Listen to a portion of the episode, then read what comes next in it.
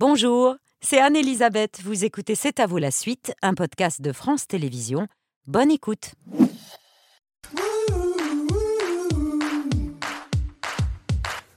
C'est à vous en direct jusqu'à 20h avec Patrick, Pierre, Mohamed, Laurin et notre chef ce soir, Maxence Barufaldi. Bienvenue, chef. Merci. Vous êtes le chef du campus de Groisy. C'est un centre de formation de plus de 1000, non, de 1000 apprentis. Plus de 1000 C'est en apprentis. Haute-Savoie, près d'Annecy. On y forme des fleuristes, des pharmaciens, mais aussi tous les métiers de bouche euh, et d'artisanat, et donc des bouchers, des charcutiers, des primeurs, des sommeliers, des serveurs et des cuisiniers. Exactement. Donc nous, on, a un panel complet de formation des métiers de l'artisanat et des métiers de bouche axés. On a aussi des pharmaciens, des fleuristes, voilà. Plusieurs euh, cordes à notre arc.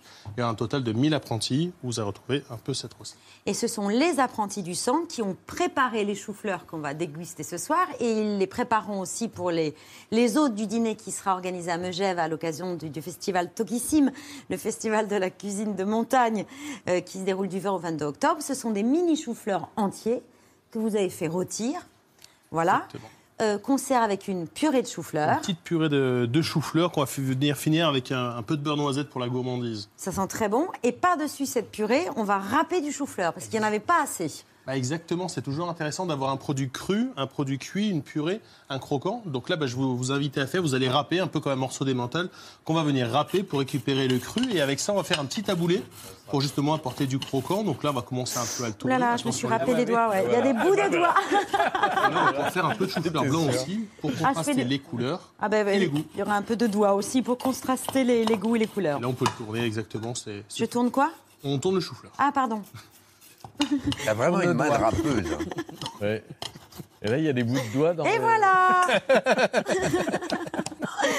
C'est des- c'est magnifique. Bah, exactement. Vous me prenez dans votre centre de formation Bah, comme vous voulez, avec plaisir, vous êtes la bienvenue. Je vous de remercie, chef. À tout à l'heure À pour tout à le l'heure. dîner de C'est à vous. C'est une cinéaste, photographe et plasticienne, pionnière de la nouvelle vague qui érigeait le ludisme en art de vivre et revendiquait sa liberté dans chaque domaine, punk jusqu'au bout de sa vie. Ce qu'elle met en avant à la fin de sa vie, je trouve, c'est euh, c'est tous les aspects euh, plus rigolos qui lui ressemblent euh, finalement, euh, qui lui ressemblent vraiment.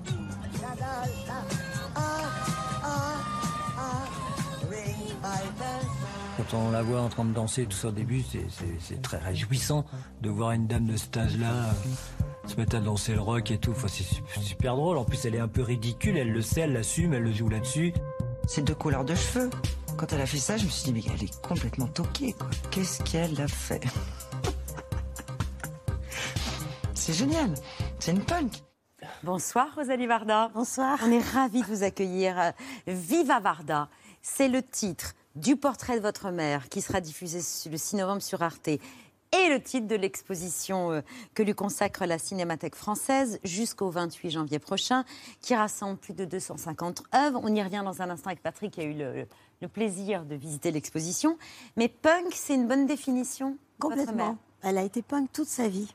Donc elle n'a pas été punk simplement à la fin de sa vie. Elle a été punk euh, dès le début des années 50. Punk, indépendante, précurseur, libre, ça la définit, tout ça? Curieuse, avec de la fantaisie. Et cette exposition lui ressemble, Patrick. Oui, c'est une exposition à son image. Elle est euh, joyeuse, colorée, voyageuse, éclectique, très graphique, avec des dizaines de clichés, puisque la photographie était son premier métier, qu'elle a d'abord euh, exercé au Festival d'Avignon, puis au TNP de, Jean Villard. Beau portrait du maître et de Gérard Philippe. Fidel Castro a posé pour Agnès Varda, au même titre que Catherine Deneuve ou Harrison Ford, et que ses enfants, Rosalie et Mathieu. Euh, des photos, des costumes, le blouson de Sandrine Bonner dans Santoine Illois, le voilà. Euh, des musiques, des extraits de films de tournage, des documentaires rares du côté de la côte, euh, film de commande de 58, qui vante les charmes de la côte d'Azur, musiqué par euh, Georges Delerue, euh, s'il vous plaît. Des lettres, des storyboards, des livres de contes, des pommes de terre de toutes formes, les voici. Euh, les glaneurs et la glaneuse, des corps tout nus pour le film Lion's Love. Voilà, ça c'est la période californienne, fascinante période américaine. J'ai appris, je ne savais pas qu'Agnès avait sabordé la possibilité d'un long métrage financé par la Columbia. Peace and Love, en écartant fermement la main du directeur du studio qui venait de lui pincer la joue comme si elle était une petite fille. Oui, en fait, oui, il y a eu ça. Et puis surtout, elle voulait avoir le final cut euh, c'est-à-dire de pouvoir choisir la fin de son film. Et le studio euh, avait refusé et elle a dit dans ce cas-là, je ne le fais pas. Je ne le fais pas et du coup, elle a fait Lion's Love dont on a vu la, la photo pour un budget quoi, 4 ou 5 fois moindre Rien évidemment. tout, ouais. Et puis mille autres choses dans cette expo qui continuent de nous faire aimer Agnès, c'est son cinéma, j'ai failli dire ses plages, euh, aussi, ses images, ses obsessions et ses combats. Euh, je, je ne sais plus qui disait quelle était la meilleure incarnation de ce mot d'André Malraux. Le cinéma est un art, par ailleurs, il est aussi une industrie. Elle a été artiste, mais aussi très consciente de sa dépendance envers les financiers, au point un jour d'envoyer un courrier au ministre de la Culture en lui disant Échange Légion d'honneur contre argent pour tourner. Absolument. Bah, vous savez, c'est ça qui est intéressant, c'est que c'est- elle a- la liberté a un prix. Et le fait d'être libre et de vouloir faire des projets souvent atypiques, un peu sur, sur la marge du métier, a fait qu'elle s'est battue toute sa vie quand même pour financer ses films. Et, euh, et elle a coproduit ses films, pas toujours par choix, mais par nécessité. Et en même temps, euh, je pense qu'elle avait aussi une façon de travailler qui faisait peur euh, au métier, aux producteurs un peu bien installés. Euh, elle tournait, elle s'arrêtait, elle montait, elle recommençait. Elle disait que c'était un canevas, qu'il fallait que c'était une œuvre vivante. Et puis je pense que cette liberté, si vous voulez, c'était aussi ce qui la rendait très particulière. La Cinémathèque, vous avez contacté dès la disparition de votre mère en 2019. Vous trouviez que c'était un peu trop tôt. Vous vouliez avoir le temps de remettre de l'ordre dans sa maison, la rue Daguerre, qu'elle habitait depuis 1951, là où vous avez grandi. Euh, et on peut voir cette maison dans un reportage de 1966. On vous aperçoit préparer un bouquet de fleurs entre les bureaux de vos deux parents, chacun travaillant de son côté. Votre mère travaillait sur son film Les Créatures avec Michel Piccoli. Ici, on fait du cinéma dans tous les coins. Quand tu arrives, elle crie Edgar, ça fait Edgar, tu te retournes et tout de suite, dès que tu te retournes, il faut que ça change. Vous tournez à la maison? Oh, c'est juste un, un tout petit raccord pour les créatures parce que euh, j'aurais souhaité qu'à cet instant du film, Michel Piccoli sourit, alors je lui ai demandé de venir sourire ici comme si c'était Noirmoutier. Comme si c'était Noirmoutier. Évidemment, c'était plus qu'une maison, c'était plus qu'une habitation, parce que c'était son lieu de travail, tout se mélangeait, l'intime, le professionnel, mais c'est quasiment une revendication politique. C'est une revendication politique et elle a toujours dit euh, on peut tout avoir dans la vie, euh, on peut avoir une fille de famille, on peut être une artiste, on peut être une amoureuse, on peut être euh, une mère. Et elle nous a élevés, Mathieu et moi, euh, mon frère et moi. On a eu des vrais parents, on a eu une vraie vie de famille, contrairement à ce qu'on peut penser. Mais euh, elle s'est battue, oui, pour avoir tout. Et ça n'a pas toujours été facile. Mais je trouve que justement, de cette exposition, on essaye de montrer aussi toutes ces facettes euh, qu'elle a traversées, la technologie, toutes les technologies. Elle a commencé avec une chambre noire, elle a fini avec le numérique.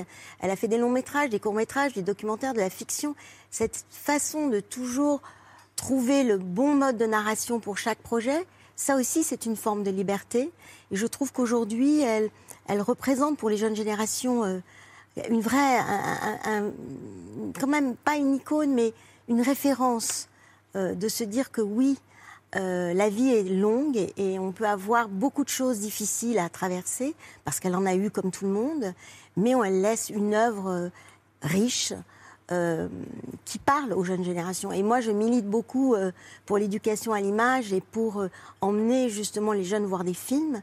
Et je pense qu'on peut les emmener aussi par plein de moyens et expositions, des livres, des DVD, des vinyles. Tout, tout est bon à prendre. Non, seulement elle parle aux jeunes générations, mais l'aura cette œuvre grandit avec les années. C'est fascinant. Prenez, euh, je- il y a d'autres exemples, mais euh, Cléo de 5 à 7. Ce film a 60 ans, plus de 60 ans. Il est sorti en 62.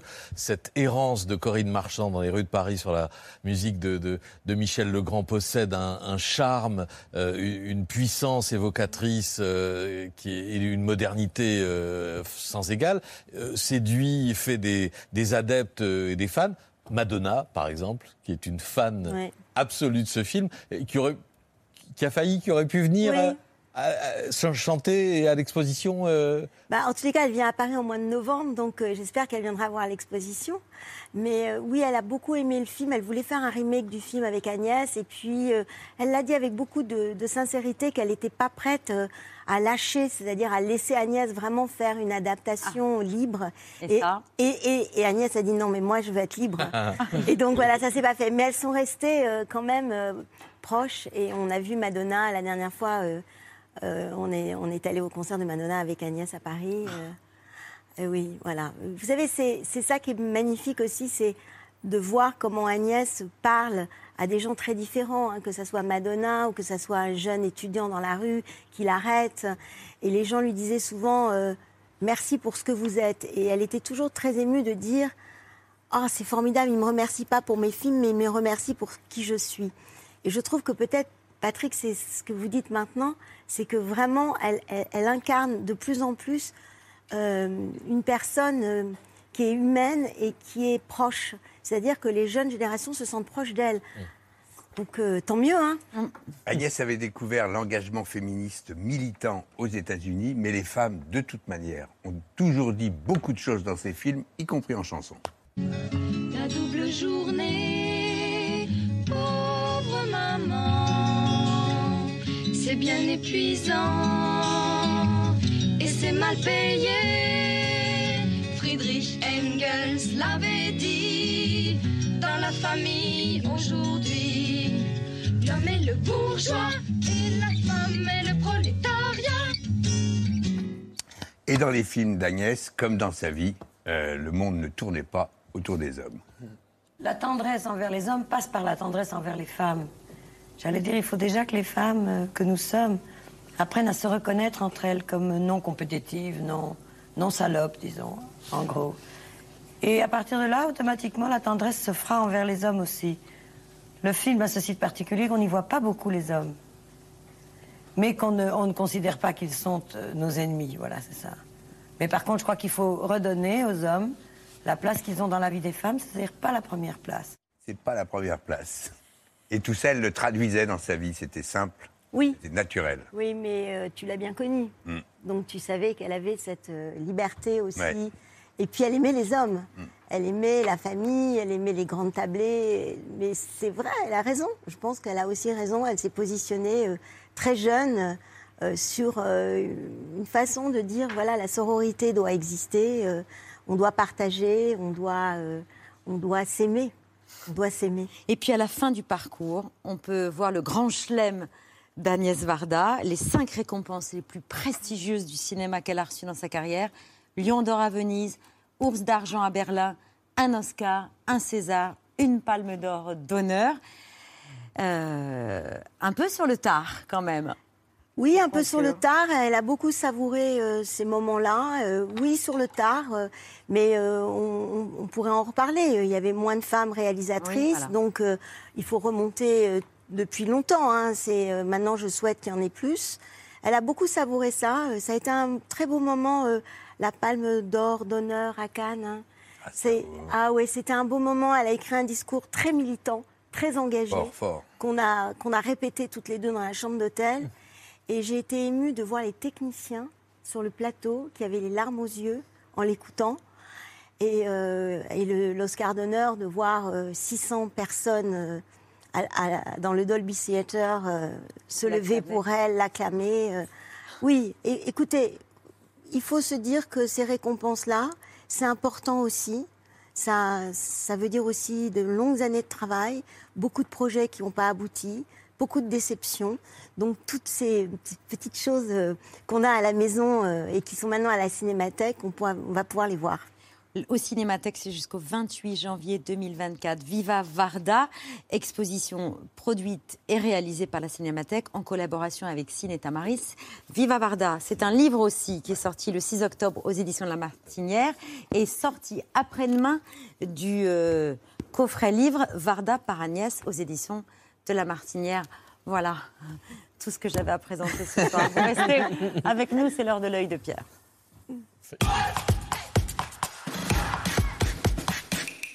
Casino Royale, c'est le seul James Bond de Ian Fleming, je te vois sourire, dont le célèbre producteur Albert Broccoli n'avait pas pu acheter les droits. Avec le succès des premiers Bond au cinéma, un certain Charles Feldman, qui sort du succès de What's New Pussycat, se lance en 66 dans Casino Royale.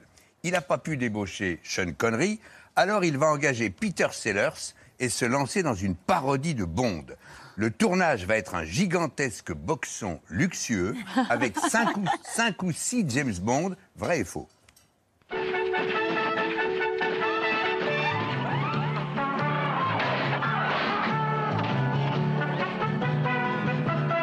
Casino Royale is too much for one James Bond.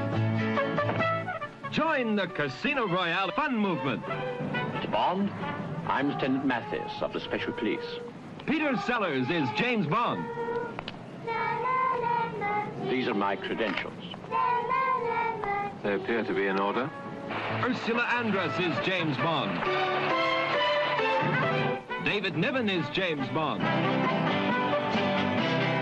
Woody Allen is James Bond. À côté de ces, absolument, à côté de ces messieurs, vous avez euh, Orson Welles qui joue le chiffre, le méchant. Il y a Ursula Andress, considérée alors comme la plus belle femme du monde, mais aussi Barbara Boucher, à qui David Niven demande de tester la, résidence, la résistance aux femmes des candidats espions.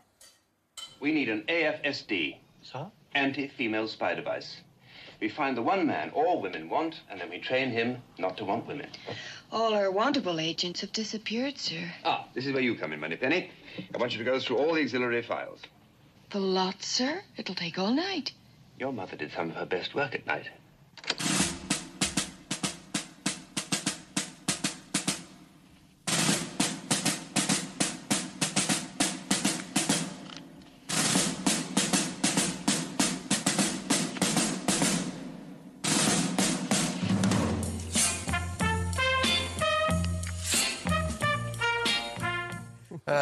A tout de même une perle absolue, c'est la musique de Burt Bacharach, qui est parti il n'y a pas si longtemps. Et cette fameuse chanson, The Look of Love, que vous entendez ici pendant que Peter Sellers et Ursula Andress contemplent les poissons. The Look of Love, qui est devenu un des très grands standards de Burt Bacharach. On a compté pas moins de cinq réalisateurs dans le- pendant le film et Ah pendant oui, le le tournage, dont John Huston, excusez du peu, et toute une troupe de stars qui ne font que passer, dont Jean-Paul Belmondo, qui joue un légionnaire français moustachu. Il a deux scènes.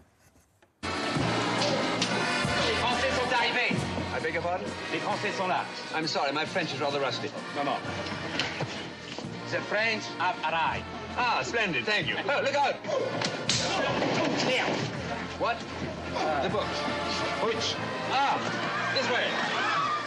Cet objet qui nous réjouit, mais qui va réjouir les plus jeunes, Ah oui. difficile à Ah oui. classer, sort aujourd'hui en réédition DVD. Et ça vaut le coup d'avoir chez soi une telle folie de production avec un tel casting. Ah, Cher ami, je vous l'offre. Ah oui, c'est formidable. On n'a qu'une envie, c'est de le voir. Casino Royal. Merci beaucoup. Pierre, une info en plus, rapidement, Laurent Allez, je vais vous parler Pardon. de Britney Spears qui publie ses mémoires. Ça s'appelle The Woman in Me. Le livre sort la semaine prochaine. Ça valait bien une bande-annonce hein, pour Britney Spears à l'américaine. You think you know, but you have no idea. There's a lot that people don't know that I want them to know. On challenging myself, pushing myself to the limit. I'm gonna be strong. I will be strong. Britney Spears qui s'exprime déjà régulièrement sur son compte Instagram. Elle avait déjà surpris en dansant avec des couteaux de cuisine au début du mois. C'était à l'approche d'Halloween. Elle avait prévu que c'était des faux couteaux d'après son message.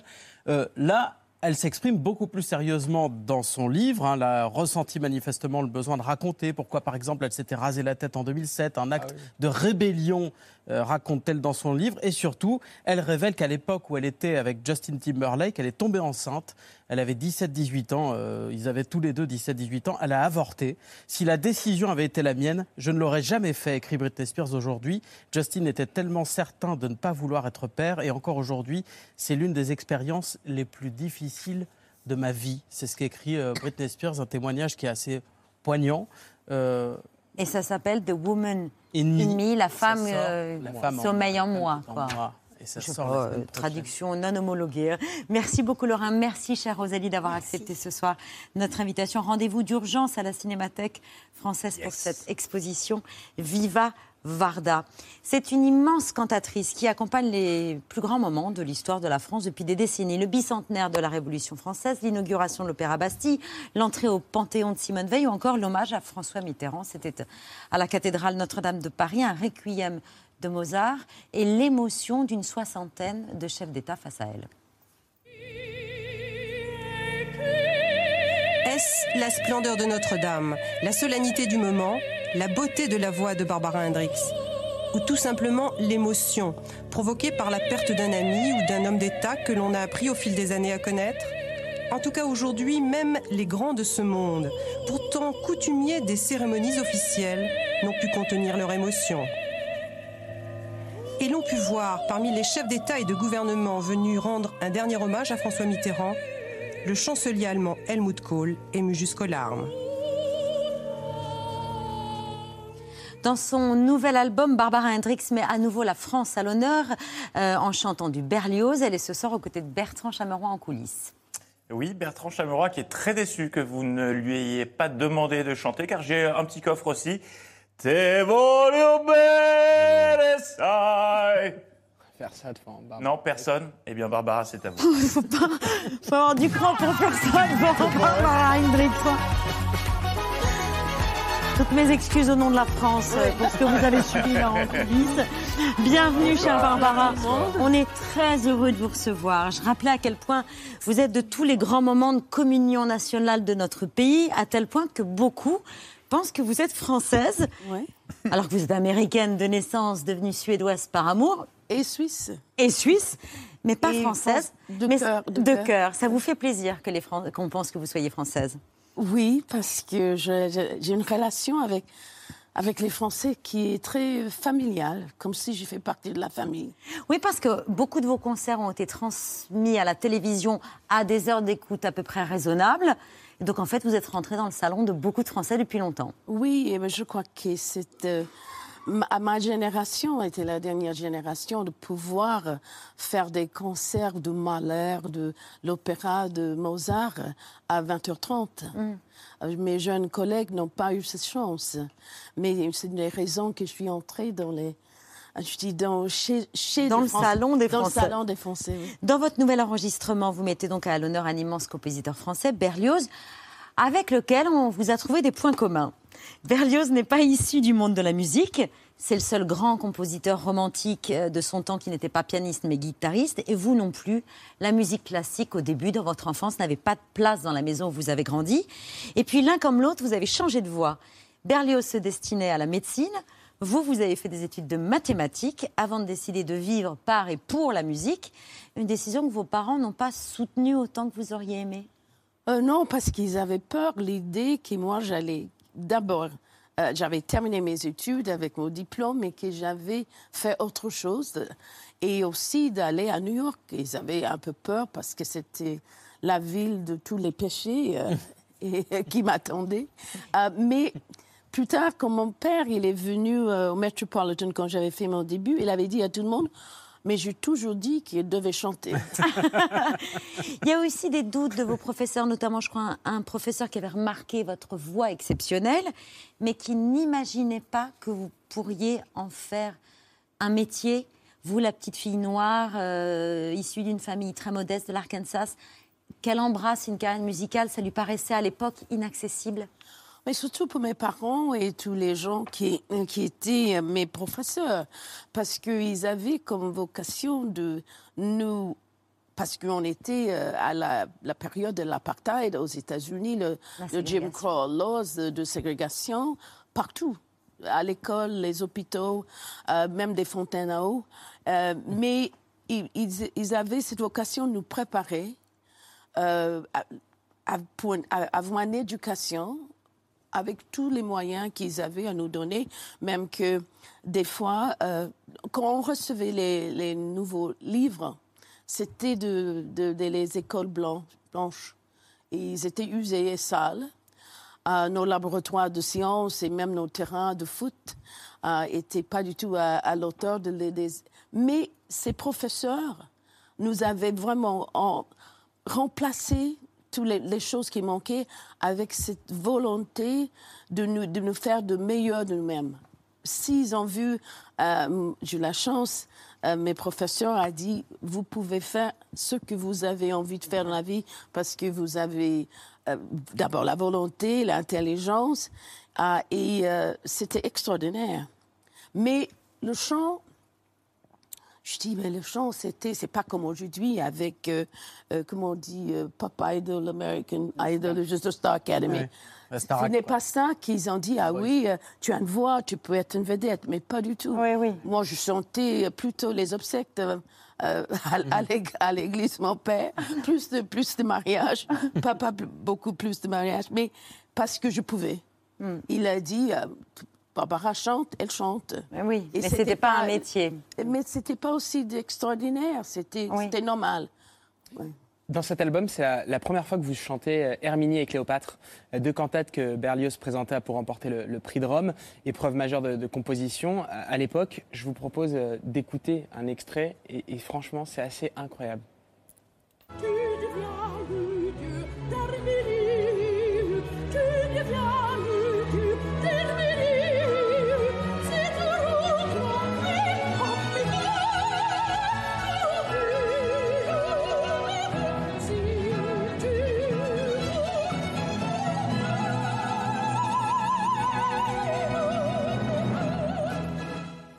Quand je disais ça, on a l'impression que ce n'est pas la première fois que vous interprétez euh, Herminie et Cléopâtre. Et ce nouvel enregistrement est, également un hommage à votre professeur de chant et mentor, euh, la mezzo-soprano Jenny Tourelle, que vous rencontrez à l'occasion d'un stage à Aspen et qui sera votre professeur à New York à la, Juilliard School.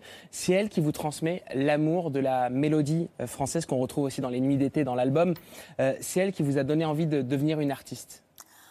Oui, euh, je dis, bon, j'ai rencontré Jenny Turel parce que euh, j'étais invitée, ah, c'est une longue histoire, mais bon, je vais essayer de faire vite. Euh, J'étais à l'université de Nebraska, j'ai étudié des mathématiques et chimie, et j'avais j'ai eu pour la première fois la possibilité de prendre des leçons de chant. Et euh, parmi les, les élèves qui, étaient qui étudiaient la musique, euh, il y avait une qui allait faire un concours, un concours pour le Metropolitan. Il m'a dit, mais viens, toi. Et bon, j'avais euh, j'avais fait, mais j'ai gagné pour l'État de Nebraska. Tout le monde était éton- étonné parce que j'étais la seule qui n'étudiait pas la musique. Et, euh, et, et pour l'été après, moi, je suis allée à Minneapolis pour le Regionals, que je n'ai pas gagné, heureusement, parce que je n'étais pas euh, vraiment pas équipée. J'ai reçu un papier d'un des ju- les ju- membres du jury. Il a dit Belle voix, mais quelle langue elle chante. Ça devait être italien, parce que j'ai pris d'un disque. Ah, et, mais quelqu'un m'a donné une bourse, pour étudier avec Jenny Turrell à l'Aspen euh, Music School pendant l'été, pendant neuf semaines. Et euh, euh, quand je suis arrivée, quand j'avais décidé de terminer mes études pour aller étudier avec elle, je ne savais pas du tout ce qui m'attendait. Vraiment, je sautais dans le vide. Mais j'avais 20 ans, j'avais terminé euh, euh, mes études de, l'université. Je dis, voilà, je peux me donner ce cadeau de savoir quelle est, pourquoi j'ai cette voix et quel est mon destin, qu'est-ce que je dois faire avec. Mais, mais quand même, en étant fille de pasteur, je me dis, ah oui, mais euh, j'aime trop un peu chanter pour faire ça comme métier, de faire quelque chose d'autre. Mais en regardant, en étudiant avec Jenny Turrell, j'ai vu que c'était noble si je pouvais devenir une artiste comme elle. Et elle est devenue ma, la, la définition d'un artiste, c'est quelqu'un qui est à service de son art, de son talent. Et je trouvais ça, c'est aussi noble que d'être médecin, euh, euh, institutrice comme ma mère, que j'allais donner quelque chose. Et euh, elle m'a emmenée à un concert avec Régine Crespin. Et je ne suis pas sûre, parce qu'il a assez longtemps, si elle avait chanté la nuit, les, nuits, d'été, mais j'avais écouté à la bibliothèque de, de Julie, la Juilliard School. Euh, Un enregistrement. Un enregistrement de Régine Crespin. C'est un très bel hommage aussi pour Aux elle, deux, cet album. aux deux, oui, Aux pour- deux. ah, oui, à. Berlioz et à ce professeur. Un mot sur vos engagements, euh, Barbara Hendricks, engagements constants, notamment en faveur des réfugiés euh, euh, pendant des décennies, et de, vous êtes depuis 2002 ambassadrice euh, honoraire avis du Haut Commissariat des Nations Unies aux, aux réfugiés. Un souvenir euh, de la guerre de Bosnie, où vous êtes allé chanter à Dubrovnik, en Croatie, en pleine guerre, et il fallait le faire. Voilà, regardez. Un rêve devenu réalité. L'impossible réalisé grâce à l'obstination d'hommes et d'une femme de bonne volonté. Il y a deux mois, difficilement jointe au téléphone à New York de Dubrovnik, alors que les obus tombaient sur la ville, la cantatrice avait tout de suite donné son accord. Elle viendrait. Je ne pouvais pas rester à la maison. Euh, la, la difficulté, c'est de me regarder moi en face. Euh, je ne peux pas baisser les bras et rien faire. Vous pensez que parfois la musique euh, est plus importante ou peut jouer un rôle plus fort que des discours politiques? Mais je crois qu'il faut utiliser les armes qu'on a. Je dis, mais moi, je ne peux pas être euh, politique. euh, euh, ce que je fais est politique, mais pas comme métier. Ah, et je crois que ah, je vois que dans, dans ce moment où euh, que la musique me donne la possibilité de- d'avoir un peu de recueillement et de recul qui m'aide à accepter humblement que je, je n'ai pas la possibilité de changer le monde, mais je peux quand même faire quelque chose. Ah, et bien sûr, un cancer ne va pas arrêter une guerre. Mais euh, je crois que la musique est là à notre service. C'est pour nous rappeler qu'on fait partie de cette famille qui est l'humanité. Euh, et la musique, la littérature, euh, la peinture, mais même la nature. Je dis, voilà, il y a quelque chose plus grand que moi, mais quand même, j'ai j'ai quelque chose à faire, j'ai une tâche. Je ne suis pas là juste pour, comme une, comme une feuille sur un arbre. Voilà, cet album, euh, hommage à Berlioz, euh, sort vendredi. Vous serez le 3 novembre euh, à Genève, le 20 novembre à Barcelone et en 2024 en France, le 2 février à Noisy-le-Grand, le 11 avril à l'Aigle et le 30 septembre 2024 à Nancy. Parce que c'est comme ça avec les plus grands euh. Moi, Il faut- j'aurais- dû euh, prendre ma retraite il y a 20 ans, mais euh, ça fonctionne encore mais- et j'ai toujours plaisir. Mais Ne vous excusez pas. Non, mais j'ai toujours de, de plaisir. Et, euh, mais la musique, euh, ça m'a tellement enrichi la vie, euh, les rencontres. Et je crois que si moi, je voulais juste dire quelque chose euh, que j'aimerais laisser, qui était dit par une femme que j'aimais beaucoup et que j'admirais, qui avait dit, euh, j'espère que je vais, me souvenir de tout, euh, euh, construire un monde dans lequel un nouvel Auschwitz ne sera plus possible dépend de chacun d'entre nous. Cela passe par l'éducation, un travail de chacun sur soi et une attention permanente portée à l'autre. Qu'en reconnaissant en l'autre quelque chose qui nous est commun, cela s'appelle la fraternité, cela s'appelle l'humanité. C'était Simone Veil. Merci beaucoup d'avoir rappelé les mots de Simone Veil ce soir. Euh, je vous propose de regarder les rats d'auteur avant d'accueillir Niki Doll, notre invité du dîner.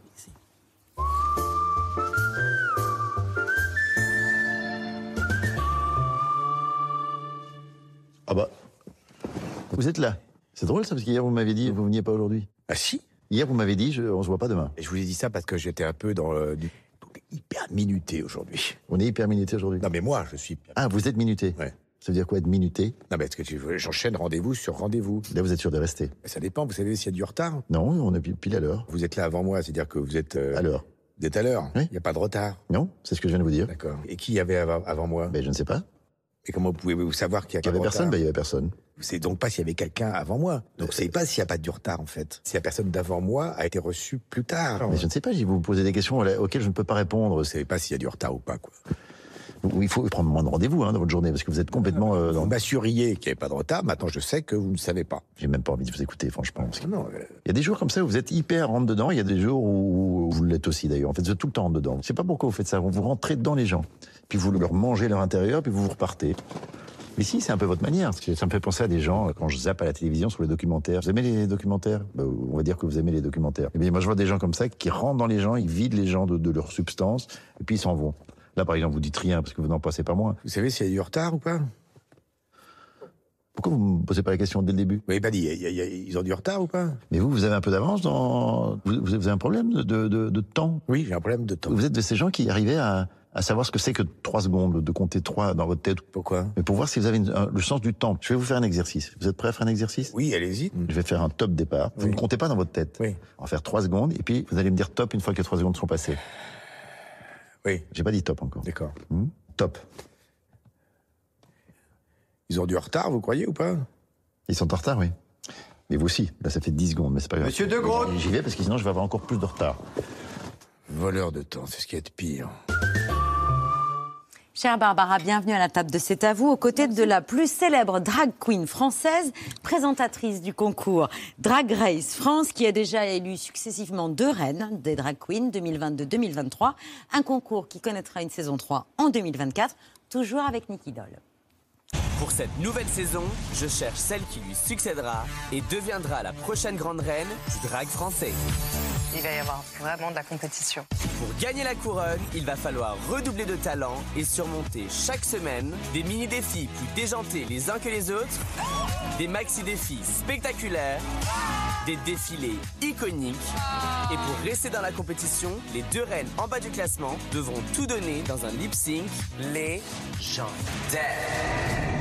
Que la meilleure drag queen gagne Bonsoir, cher Nicky Doll. Bonsoir. Ravi de vous accueillir. Vous n'en croyez pas vos yeux que non seulement ce concours existe, mais que ce soit un succès et qu'en plus, euh, il revienne en saison 3 et que la dernière reine des, des dragues euh, cette année fasse la une duel. Ça fait beaucoup là d'un coup. C'est sûr que ça fait beaucoup d'infos. Euh, après, euh, c'est pas désagréable.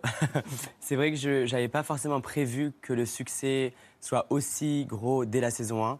Euh, et je suis ravi qu'en saison 2, on continue et qu'on soit renouvelé en saison 3. Et je pense que c'était une représentation euh, qui était nécessaire en France. On, a- on avait Oui, c'est la preuve que votre art prend toute la place qu'il mérite et que c'est pas juste un hobby, quoi. Exactement. Je pense que le, le- le problème qu'on avait, malheureusement, pour nous, c'était qu'on avait du mal à être reconnu en tant qu'artiste, à être payé en tant que tel aussi. Et donc, le fait de faire une émission comme ça, ça humanise euh, ces artistes qui ont été souvent euh, peu compris. Et, euh, et c'est drôle, c'est divertissant, c'est inspirant. Euh, Il y a de la beauté, il y a de l'humour, il y a du stand-up. Et, euh, et c'est fait par une communauté, mais c'est pas forcément un projet qui est communautaire. Il est fait pour tout le monde. Et je le vois d'ailleurs tous les soirs en tournée. quand j'ai des papiers et des mamies au premier rang avec des petits-enfants, c'est un peu bizarre au début. Et en fait, c'est hyper touchant.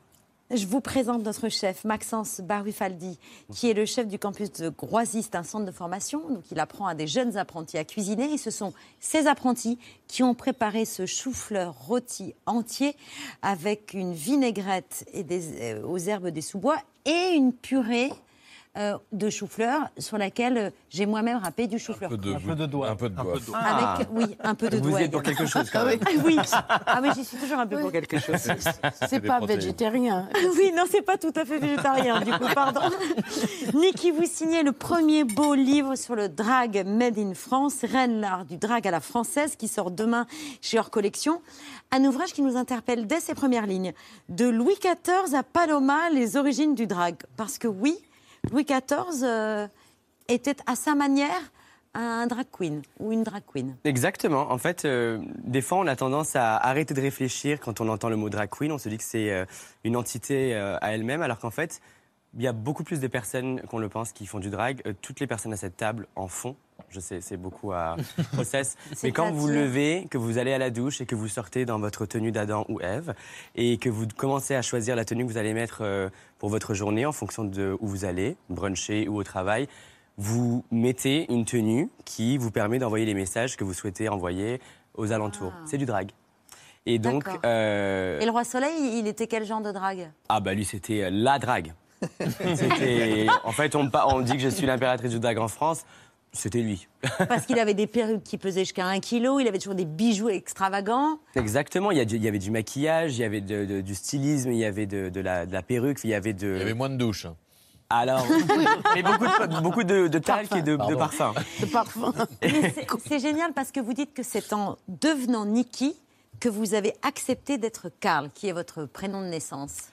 Oui, alors euh, en fait, moi, je me, j'ai toujours réalisé que j'étais pas un garçon comme les autres. Et que je le veuille ou pas, on me le rappelait tous les jours, aussi à l'école.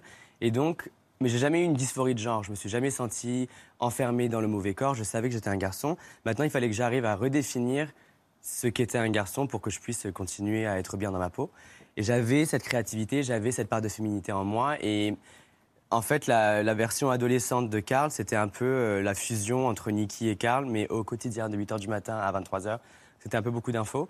Et quand j'ai commencé à créer cet avatar pour, euh, pour euh, m'exprimer, m'éclater pour euh, de la scène, parce que le drag, c'est de l'art scénique, j'ai tout de suite eu plus de temps pour Karl le lendemain matin, par exemple, en me réveillant généralement avec une gueule de bois, euh, pour me demander ce que je voulais être, comment je, je voulais être en tant que garçon. Et je me suis beaucoup plus affirmé en tant que- en tant qu'homme. C'est très difficile à croire, habillé comme ça, mais je vous jure que Si, c'est si, des on moments. comprend très, très bien. C'est très bien expliqué. En plus, le parallèle avec Louis XIV a bien fonctionné. Après Louis XIV, il y a eu un petit trou dans l'histoire de France, mais heureusement, il y a eu Madame Arthur qui a relancé en 1948 euh, avec son cabaret les premières drag queens modernes.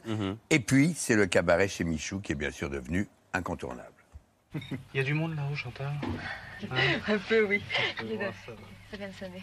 Regarde un peu, est-ce que je ressemble à France Gall Ah oui, ça va. Je suis un bébé requin au ventre blanc, aux dents nacrées.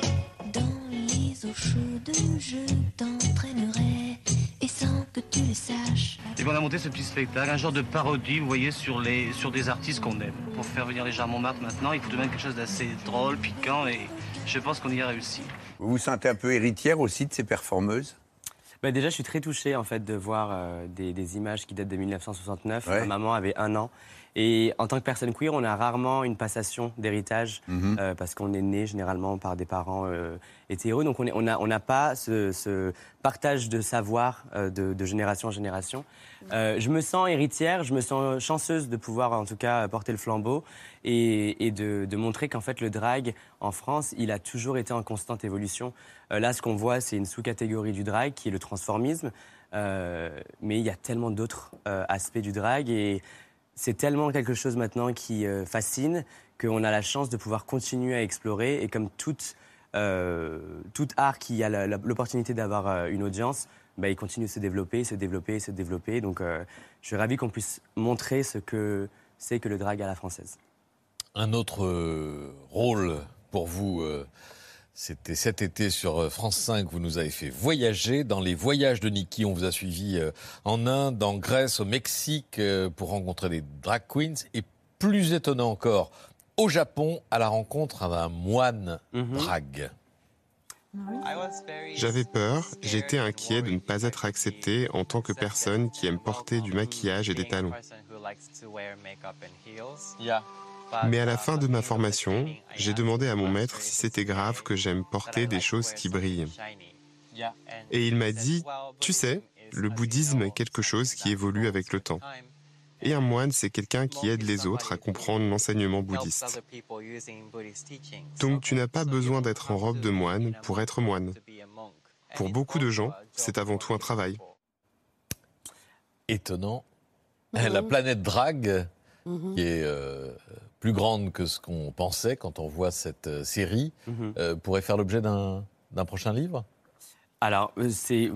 Mais commencez pas à souffler toutes mes idées. ça, Ah c'est- bah. Ah, c'est Non, alors, je, je- je tiens à préciser qu'en fait, euh, quand j'ai voulu faire ce projet, c'était pas uniquement aller à la rencontre du drag dans le monde, c'était surtout aller à la rencontre de l'identité queer, ce qu'était l'expérience de personnes queer dans le monde en fonction des cultures, en fonction des pays.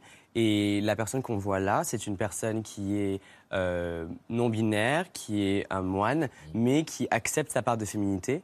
Et il, déjà, il était fascinant. Il a un charisme et une éloquence qui était vraiment folle. Je, je suis très bavarde et on m'entend pas du tout pendant toute l'interview. parce que, en fait, il, m'explique qu'il est né dans un temple à la base avec ses parents qui sont aussi moines. Et à la base, il voulait euh, bifurquer sur euh, le maquillage, etc., pensant qu'il ne faisait pas partie de cette communauté. Et quand il a réussi à parler à cette personne qui était donc un mentor, qui lui explique, mais tu sais, tu- personne ne dit que tu ne peux pas porter ça, il en a fait une mission personnelle de devenir un représentant religieux pour pouvoir passer le message aux personnes qui sont plus similaires à lui, qu'en fait, ils sont inclus dans la religion, ils sont inclus dans cette philosophie de vie et qu'on ne doit pas forcément être marginalisé sous prétexte qu'on est différent. On a vu arriver avec euh, Drag Race euh, France un concept euh, incroyable. Euh, oui. Euh, oui, on a vu un concept. tranquille. Merci beaucoup. Euh, Excusez-moi de parler anglais. hein, on Y a- oh, bah alors là, Désolé. Mal, mal, mal. Le syndrome Mia Fry, je vous jure, y a aucun Avec- souci. On a vu ce concept arriver avec des viewing parties. En clair, c'est dans un bar, dans, au Grand Rex notamment. On a vu plus de 500 personnes. C'est comme Euh, le C'était une foot, ambiance mais chez les exceptionnelle. gays. Oui, voilà. Alors, vous avez dit tout à l'heure, vous avez dit tout à l'heure, euh, pour expliquer les viewing parties, en clair, on se rassemble pour regarder Drag Race. Et donc, euh, ce concept vous a totalement dépassé. Vous l'avez dit il y a quelques secondes, Mhm. et vous comparez ça aux soirées foot pour les hétéros. Vous, vous dites c'est nos soirées foot, mais pour la communauté LGBT. C'est ça. C'est nos gays olympiques. Et l'ambiance est assez exceptionnelle. C'est vraiment un match de foot. Bah, c'est un en fait, c'est c'est vraiment comme les Hunger Games, c'est-à-dire qu'en fait, chaque année, vous Avec moins de avez. violence, quand même. Euh, oh, faut les entendre parler. hein. Des fois, la violence, c'est verbal. non, mais en fait, c'est comme si vous aviez un cast de super-héroïnes et vous en avez une que vous choisissez et elles vont à la guerre de qui remportera la couronne. C'est Game of Thrones. Game of Thrones. Ah. J'en ai plein comme ça. Mm. Et, et en fait, c'est hyper intéressant parce que non seulement c'est divertissant, Ouais. elles sont hyper drôles, elles sont hyper belles, mais ce qui est bien dans Drag Race, c'est que sous le personnage hyper excentrique, hyper euh, visuellement euh, légendaire, vous avez souvent un enfant meurtri qui a réussi en fait à naviguer dans une société qui n'était pas forcément euh, hyper voilà qui était assez hostile pour lui ou pour elle ou pour Euh, et du coup c'est touchant parce qu'on se rend compte que ces personnes-là ont réussi à transformer de la peine en art et en divertissement. Et c'est très thérapeutique pour eux de faire du drag et ça l'est aussi pour moi. La tournée de Drag Race, c'est dans toute la France et ce sera du 7 au 18 novembre au Folies Bergère. Le casting de la saison 3 de Drag Race vient tout juste d'ouvrir. Donc on peut aller sur les réseaux sociaux de l'émission pour euh, candidater. Et la saison 2 est disponible sur France.tv.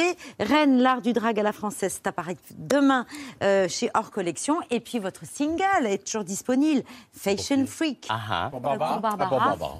Mais tu peux le prendre si tu veux. Non, non, non. Merci. C'est Merci toujours un beaucoup. plaisir de vous Je- Je écouter. tiens juste à, à- à rajouter par rapport au, au livre, en fait, c'est- vous allez pouvoir découvrir euh, l'histoire du drag en France, mais aussi l'histoire du drag à l'international, à travers aussi de portraits d'artistes euh, queen, king ou créatures français. Et, et c'est hyper intéressant. Et j'ai énormément de chance d'avoir bossé avec, euh, avec Christopher Davin, avec qui j'ai commencé à, à réfléchir à cette idée, et à Mathieu euh, Bobard-Delière, qui a aussi aidé à écrire le livre. Et, euh, Et j'en suis très fier. donc. de les citer. Je vous offre le, le disque de Barbara, l'album de Barbara Hendricks. Juste avant la BC, un petit tour par le plateau de la Grande Librairie où nous attend Augustin, Augustin Trapenard. Salut Augustin, au programme ce soir.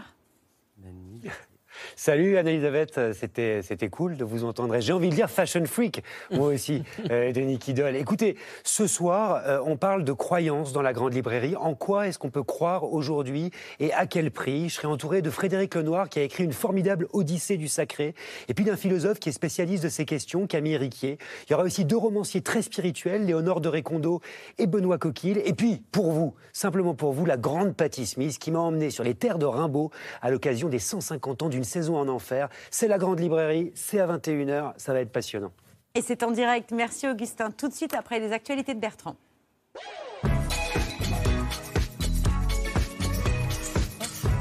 Bonsoir Bertrand. Bonsoir. Bonsoir. Nous sommes le 18 octobre. Voici ce que vous ne verrez pas dans l'ABC ce soir. Thomas Soto qui a tenté une question d'ouverture façon El Kabash, mais sans laisser l'invité répondre. Donc ça marche moins bien maintenant. Bernard Cazeneuve, est-ce que vous allez réussir à ne pas sourire, à ne pas sourire en, en vous rendant aux obsèques de la NUPES? Bah oui, il fallait marquer une pause. Cette intervention avant celle de Joe Biden, avec un message fort qui devrait vraiment faire bouger les lignes. Et enfin, scandale, Olivier Véran a échappé ce matin de peu à un vol de bras. Très prestigieux. Wow Ah, pas, non À la une de 18 octobre, 6 minutes d'interview et pourtant deux mots en boucle.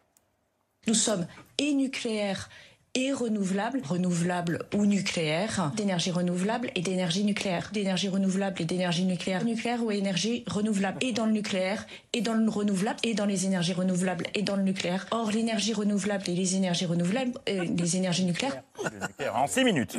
Agnès Pannier-Runacher était l'invitée de France Info pour nous apporter bon sang. Il était temps, une bonne nouvelle. C'est effectivement une bonne nouvelle pour la facture des Français, une bonne nouvelle euh, pour euh, les Français. Mais ils sont tellement plus habitués à en donner qu'elles en deviennent incompréhensibles. Il vise à faire en sorte que les Européens et donc les Français payent le prix moyen des, euh, de la production, des coûts de production de euh, leur euh, euh, capacité de production, qu'elle soit renouvelable ou Ah nucléaire. Si vous avez compris cette bonne nouvelle concernant ce pacte européen et que vous n'êtes pas Patrick Cohen, euh, écrivez-nous à la clé une photo dédicacée de Laurent Sénéchal. Pas Mais du coup, est-ce que est-ce que c'était renouvelable ou nucléaire? C'était les deux. C'est les deux, c'est la facture d'électricité qui baisse. Agnès Pannier-Runacher qui était interrogée par euh, Jérôme Chapuis qui pense à tout, car c'est de la radio, mais l'interview est également diffusée en vidéo sur le net. Euh, résultat, il propose donc la traduction simultanée en langage des signes. Ce qui s'est passé il y a un an avec une envolée des prix à cause de l'augmentation. La, la facture des Français, elle est préservée en quelque sorte de, ces, ces- ces fluctuations. Toujours y avoir des crises, comme il y en a une en ce moment avec euh, le pétrole qui augmente. Il peut y avoir des conséquences euh, en cascade sur les prix parce que l'énergie, ça rentre dans les coûts de fabrication. Bon, D'ailleurs, cet accord, il est pour 2025 Hmm, en tout cas, j'espère que vous ne pouvez pas dire. The Artist, Jérôme Chapuis. Un anniversaire à présent, celui de l'Express, qu'on célébrera demain avec Alain Veil, si je ne dis pas de bêtises. Parfaitement. J'ai commandé un fraisier. Aujourd'hui, Bruno Le Maire était invité du colloque anniversaire à un nono qui avait la tête ailleurs. Qu'est-ce que je fais là? Moi, j'ai quand même d'autres choses à régler. Hop, hop, hop. Alors, il y a combien de projets au plafond? 1, 2, 3, 4. Allez, 5, ça fait, ça va consommer un max. Et sur la table, eh bien, une, deux, trois, quatre euh, bouteilles d'eau. Alors pour s'occuper, Bruno Le Maire a décidé, je ne sais pas pourquoi, de relancer le bébé show en imitant Donald Trump. Et vous allez voir, c'est bluffant parce que, un, c'est bien fait, et deux, ça n'est pas trop long. Voici le bébé show. Vous avez le président Trump qui est derrière son pupitre, qui fait son show comme d'habitude, et qui dit euh, You know what? I call Emmanuel and I ask him to withdraw the digital taxation. Otherwise, I would decide a huge wave of taxation against France, against the French one. And you know what? Emmanuel called me back in five minutes and he told me I withdraw my taxation. C'est drôle. Effectivement. C'est le premier mot qui, qui nous est venu à l'esprit. Laurent Gérard peut dormir tranquille. Dans le reste de l'actualité, Marc-Philippe Daubresse a repris Bézu aujourd'hui. Mais non. à des, des- à des menaces que nous connaissons, à, à- à- à- Et Eh oui, les analyses d'actu pointues, Oui, mais- c'est dans l'édito. Le reste, c'est dans l'ABC. Euh, Aujourd'hui, journée publique Sénat, à l'occasion des questions au gouvernement au Sénat. Sénat. Il y en a un qui suit. Et pour Gabriel Attal, cet après-midi ressemblait au film Un jour sans fin. Merci Monsieur le Président, Mesdames et Messieurs les sénateurs, Monsieur le sénateur Van Lerenberg. Merci Monsieur le Président, Mesdames et Messieurs les sénateurs, Madame la sénatrice euh, de Marco. Merci Monsieur le Président, Mesdames et Messieurs les sénateurs, Monsieur le sénateur euh, Louis Vogel. Merci Monsieur le Président, Mesdames et Messieurs les sénateurs, Madame la sénatrice euh, Pétrus. Merci Monsieur le Président, Mesdames et Messieurs euh, les sénateurs, Monsieur le sénateur euh, Éric Gold. Il rigole, il aime bien. Actualité obligeant de parler qu'à lui, mais appelé également au micro. Christophe Béchu. Ah. La semaine dernière, je vous avais euh, diffusé les images de sa montée sur scène de beau gosse lors de l'Interco. Ouais, je sais, je suis trop stylé. Visiblement, les sénateurs l'ont également remarqué, puisque lorsqu'on l'a appelé au Sénat aujourd'hui. Monsieur Béchu. Monsieur le Président.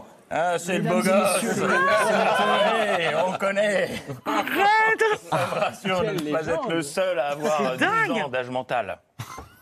Ou que des sénateurs regardent ABC. Ben oui. Mais oui. bien Merci sûr à vous. que C'est là qu'il voulait en venir, j'en suis Pas du tout, c'est pas mon terrible. C'est toujours un plaisir de regarder les, les séances au Sénat, déjà parce que c'est l'occasion de retrouver le nouveau meilleur pote de Mick Jagger. Ah oui. Gerard Larcher. Pendant ce temps, Patrice Vergrit a préparé un sale coup, mais il ne se doute de rien. Ce n'était pas au goût de Roland Lescure qui l'a grillé. Ah ouais, tu prépares un sale coup bah, Je vais me venger en te faisant peur, mon gars. Monsieur le... Ouah, il était juste devant moi. Hervé Berville a appris l'existence d'un nouveau couple au Sénat. D'un million. Ah d'un bon Michel et Katoche, vous êtes ensemble dans le truc C'est dingue, allez, je préviens tous mes potes. Une après-midi au Sénat qui s'est conclue par une touche de glamour signée Gerard. Jacques V.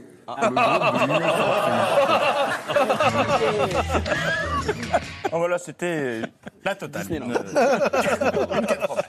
euh, pour vous, mesdames. Gérard Larcher, qui, souvenez-vous, a un petit peu de mal avec le nom du ministre du Logement Au ministre délégué chargé du logement, Monsieur Berger-Dariette. Oui, monsieur.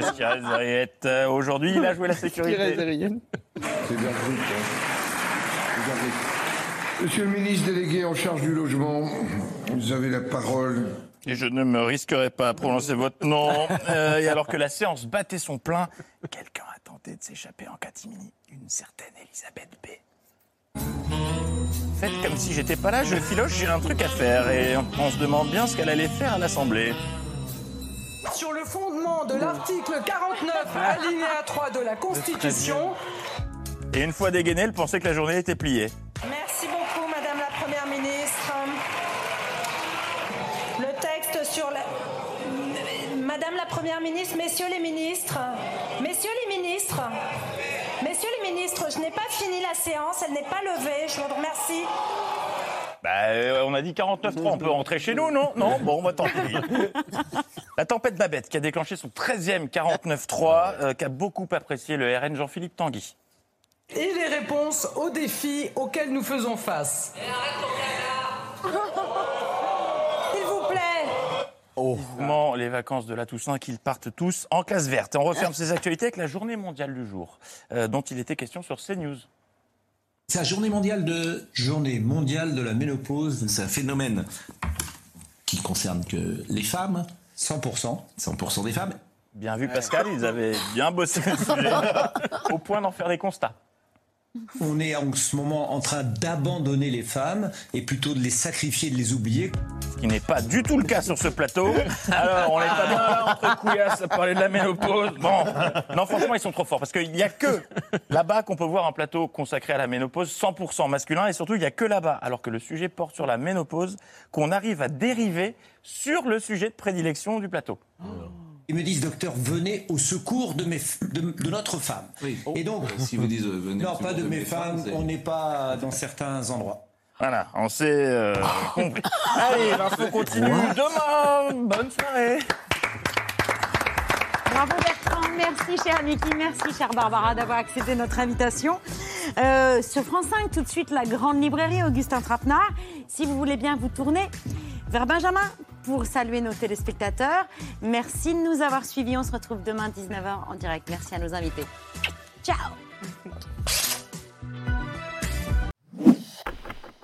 Merci d'avoir écouté ce podcast de France Télévisions. Pour ne rien rater de C'est à vous en audio, vous pouvez vous abonner à tous nos podcasts sur votre plateforme d'écoute favorite dans la rubrique C'est à vous et en vidéo, le replay bien sûr, c'est sur France.tv. À très vite.